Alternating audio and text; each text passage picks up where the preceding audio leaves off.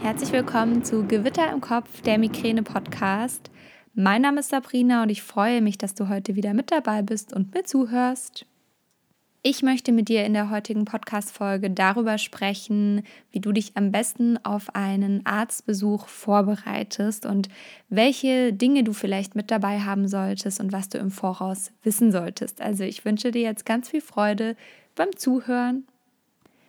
Eine Podcast-Folge habe ich bereits dazu gemacht, wie du den richtigen Arzt bei Migräne findest. Und ähm, ich packe dir diese Podcast-Folge in die Show Notes, dann kannst du sie dir anhören. Mm, ich muss dazu sagen, es ist natürlich ähm, super, super schwierig, den richtigen Arzt zu finden. Da kann man auch echt nichts beschönigen. Ähm, aber nichtsdestotrotz äh, hilft es, wenn man gut vorbereitet ist. Und ich möchte jetzt gar nicht so arg darauf eingehen, wie man den richtigen Arzt findet, sondern eher darauf eingehen, wie man ähm, ja, sich gut darauf vorbereitet, wie gerade schon gesagt.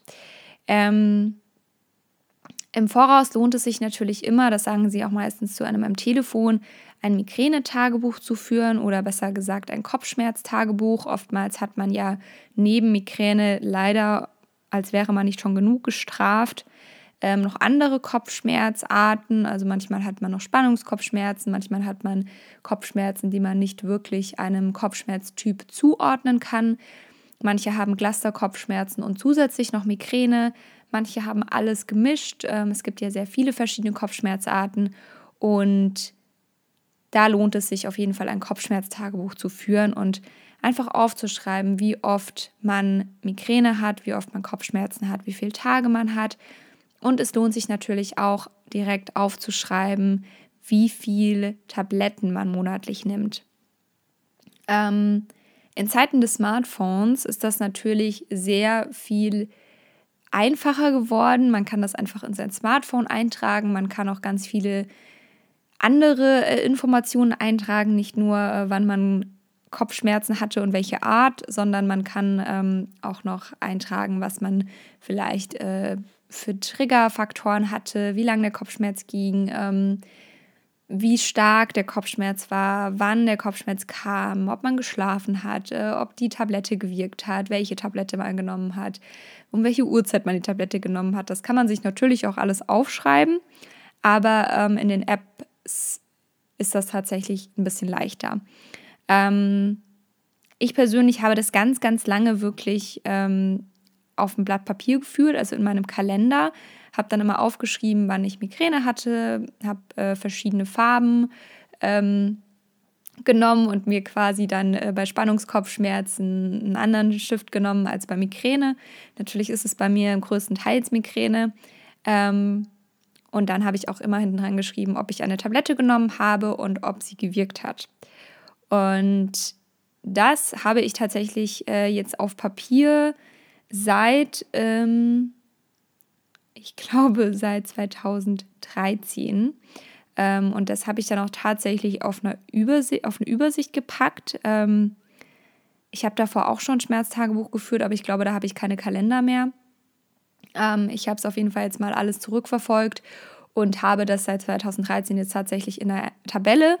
Ähm, die nehme ich dann mit zu meinem Arztbesuch und äh, lege die da dann direkt vor. Meine Neurologin, die war auch ganz begeistert, als sie das gesehen hat. Und ähm, da habe ich tatsächlich nur meine Tage aufgelistet. Allerdings könnte ich auch, wenn ich wollen würde, ähm, meine, meine Tabletten mit auflisten.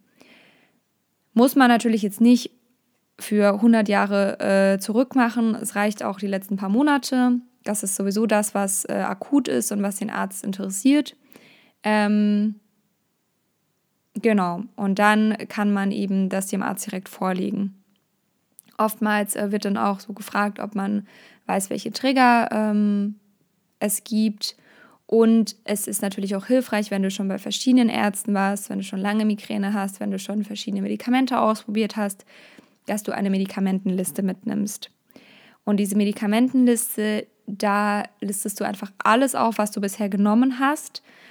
Schreib dir am besten auch direkt die Nebenwirkungen dazu oder aus welchen Gründen du sie nicht mehr nimmst ähm, bei Triptan zum Beispiel, welche Triptane du genommen hast, wie sie gewirkt haben, warum du sie nicht nimmst, ähm, vielleicht weil du starke Nebenwirkungen hattest und wenn ja, dann welche Nebenwirkungen du hattest Und genauso ist es auch bei den Prophylaxe-Medikamenten. Wenn du jetzt zum Beispiel sagst, ähm, mit Beta-Blockern habe ich äh, 20 Kilo zugenommen und äh, war jeden Tag total schlapp und äh, bin alle zwei Tage in Ohnmacht gefallen. Das ist natürlich jetzt nur überspitzt und beispielhaft. Aber ähm, wenn das der Fall sein sollte in irgendeine Richtung, dann schreib dir das auf, schreib dir das dazu und ähm, nimm das direkt mit zum Arzt, weil diese Medikamentenliste, die kannst du direkt vorlegen und sagen, hey, ich habe schon das und das und das ausprobiert, ich brauche was anderes. Und am besten auch direkt aufschreiben, wenn du Akupunktur gemacht hast, wenn du Magnesium schon ausprobiert hast, hochdosiert. Vielleicht welche Magnesiumart das war. Es gibt ja ganz viele verschiedene Magnesiumarten.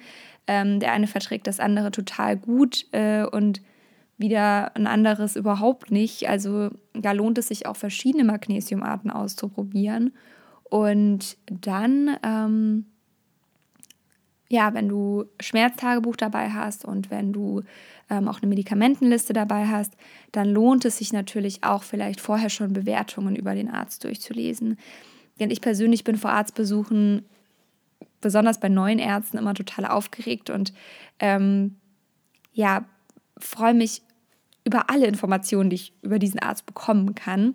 Natürlich kann man sich auch ähm, Vorurteile bilden, wenn man diese Bewertungen durchliest, wenn es zum Beispiel auch schlechte Bewertungen gibt, weil es gibt immer jemanden, der unzufrieden ist. Das ist natürlich der Fall, aber es gibt auch meistens ganz viele tolle Bewertungen und dann ähm, versuch dich da einfach ein bisschen zu informieren. Schau vielleicht auch, wenn der Arzt eine Homepage hat, ähm, schau mal auf die Homepage und schaue vielleicht, ähm, für welche welche Dinge er ähm, noch anbietet, weil es gibt ja zum Beispiel Schmerztherapeuten, die zwar viel mit Schmerzmitteln arbeiten, aber die teilweise auch äh, mit anderen Methoden arbeiten, wie beispielsweise Akupunktur. Ähm, oder ich war zum Beispiel auch mal bei einer Ärztin, die hat ähm, viel mit ähm, TENS gearbeitet. Das ist so ähm, Stromschocks ist jetzt vielleicht ein bisschen viel gesagt, aber das ist so ein Gerät, in dem ähm, so ganz leichte äh, Stromstöße durch den Körper gejagt werden und ähm, ja, das soll die Muskeln entspannen. Äh, das tut es auch, aber hilft mir leider nicht gegen meine Migräne. Ähm, genau, also das ist ganz, ganz unterschiedlich und manche Ärzte, die bieten dann eben noch zusätzliche Dinge an und dass du vielleicht da auch so ein bisschen schon informiert bist und weißt, was der noch so anbietet, weil mit großer Wahrscheinlichkeit wird dir was davon empfohlen. Und wenn du dann sagst, äh, du hast schon fünf Behandlungen in Akupunktur gehabt und warst bei drei verschiedenen Ärzten, die auch Akupunktur äh, dir empfohlen haben, dann kannst du zumindest mal sagen, es hat nicht gewirkt oder es hat gewirkt. Und das macht natürlich auf jeden Fall Sinn. Und dann macht es auch Sinn, sich die Migräne-Geschichte kurz aufzuschreiben. Also wann ist das passiert? Ähm, wann kam die erste Attacke? Wann hast du Migräne bekommen? Ähm, wie hat sie sich entwickelt? Was hast du schon ausprobiert? Das schließt jetzt ein bisschen an das äh, vorher an. Und ähm, vielleicht auch bei welchen Ärzten du schon warst und ähm, wie es dir auch geht während einer Migräneattacke, wie sich das auszeichnet, ob es mehr auf einer Seite ist oder ähm, auf, auf dem ganzen Kopf, der ganzen Stirn. Also das ist ja auch sehr, sehr unterschiedlich. Meistens ist die Migräne einseitig, das ist so die klassische Lehrbuchmigräne.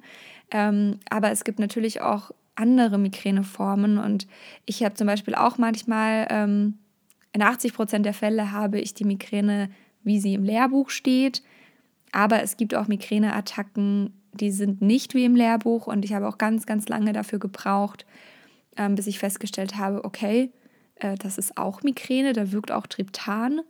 Ähm, ja, das war mir gar nicht so bewusst.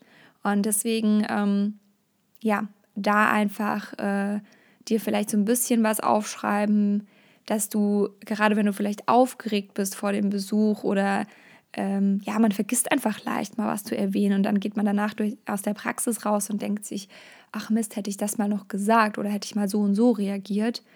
Ähm, das macht auf jeden Fall Sinn. Also das ist mir auch schon so, so oft passiert, dass ich dann rausgegangen bin und mir irgendwas empfohlen wurde und ich total perplex war in diesem Moment ähm, und gar nicht wusste, wie ich reagieren soll. Und ähm, dann ist mir erst im Nachhinein so die richtige Reaktion eingefallen. Und deswegen hilft es, wenn man sich äh, manchmal so Stichpunkte aufschreibt und sich nicht aus dem Konzept bringen lässt. Und da auch schon sagt, okay, ähm, ich habe das und das probiert und ähm, das hat alles nichts geholfen, deswegen brauche ich es nicht doch mal ausprobieren. weil das wäre ja auch unnötig und verschwendete Zeit und meistens auch verschwendetes Geld. Ja, ähm, so viel dazu. Ich bin gerade am Überlegen, äh, ob ich noch was sagen wollte, was ich vergessen habe. Ich glaube nicht. Und um das nochmal zusammenzufassen, also informiere dich über den Arzt, ähm, lies dir Bewertungen durch, schau, was er auf seiner Homepage stehen hat. Dann ähm, schreibe ein Schmerztagebuch die Monate vorher. Meistens dauert es ja auch eine Weile, bis man den Termin bekommt. Ähm, schreibe dir auch auf, wie viele Tabletten du monatlich nimmst. Und ähm, für mich ist es auch immer wichtig zu wissen, das ist es generell, ähm, bin ich über den 10 Tabletten in den letzten 30 Tagen oder nicht. Also kann ich die 10-20-Regel einhalten. Ähm, und wenn das nicht der Fall sein sollte, dann musst du sowieso schnell einen Arzt aufsuchen und das musst du auf jeden Fall auch ansprechen. Also wenn du sagst, ich bin jeden Monat über den 10 Schmerztabletten, beziehungsweise immer in den letzten 30 Tagen über den 10 Schmerztabletten, über den 10 Schmerztabletten-Tagen, sagen wir so, dann äh, macht es auf jeden Fall Sinn, das anzusprechen und zu sagen, hey, es könnte sein, dass ich einen ähm, Medikamentenübergebrauchskopfschmerz entwickle und da sollte jeder Arzt hellhörig werden. Ja, ähm, das sind die Punkte und schreib dir Stichpunkte auf. Schreib dir deinen Krankheitsverlauf auf, schreib dir, was du schon getan hast, auf und ähm, ja, sei da einfach äh, vorbereitet mit Schmerztagebuch, Medikamentenliste, ähm, Medikamententagebuch und deiner Geschichte und sei vorbereitet, was der Arzt auf dich, auf dich für dich vorhat. Nein, ähm, aber sei so ein bisschen achtsam und schau, was der Arzt äh, für Angebote hat. Und ich will das ja jetzt auch gar nicht schlecht reden. Also es gibt ja auch Ärzte, die ganz, ganz tolle Angebote haben. Deswegen passt das schon. Ja, ähm, so viel dazu. Und ich hoffe, du konntest was mitnehmen aus dieser Podcast-Folge. Ich freue mich, wenn du auch auf meinem Instagram-Account vorbeischaust. Da findest du mich unter Gewitter im Kopf Podcast. Und ja, jetzt bleibt mir nichts zu sagen, außer dir einen wundervollen und hoffentlich schmerzfreien Tag zu wünschen. Ich freue mich, wenn du diesen Podcast abonnierst und wenn du auch beim nächsten Mal wieder einschaltest. Bis dahin wünsche ich dir alles, alles Liebe. Deine Sabrina.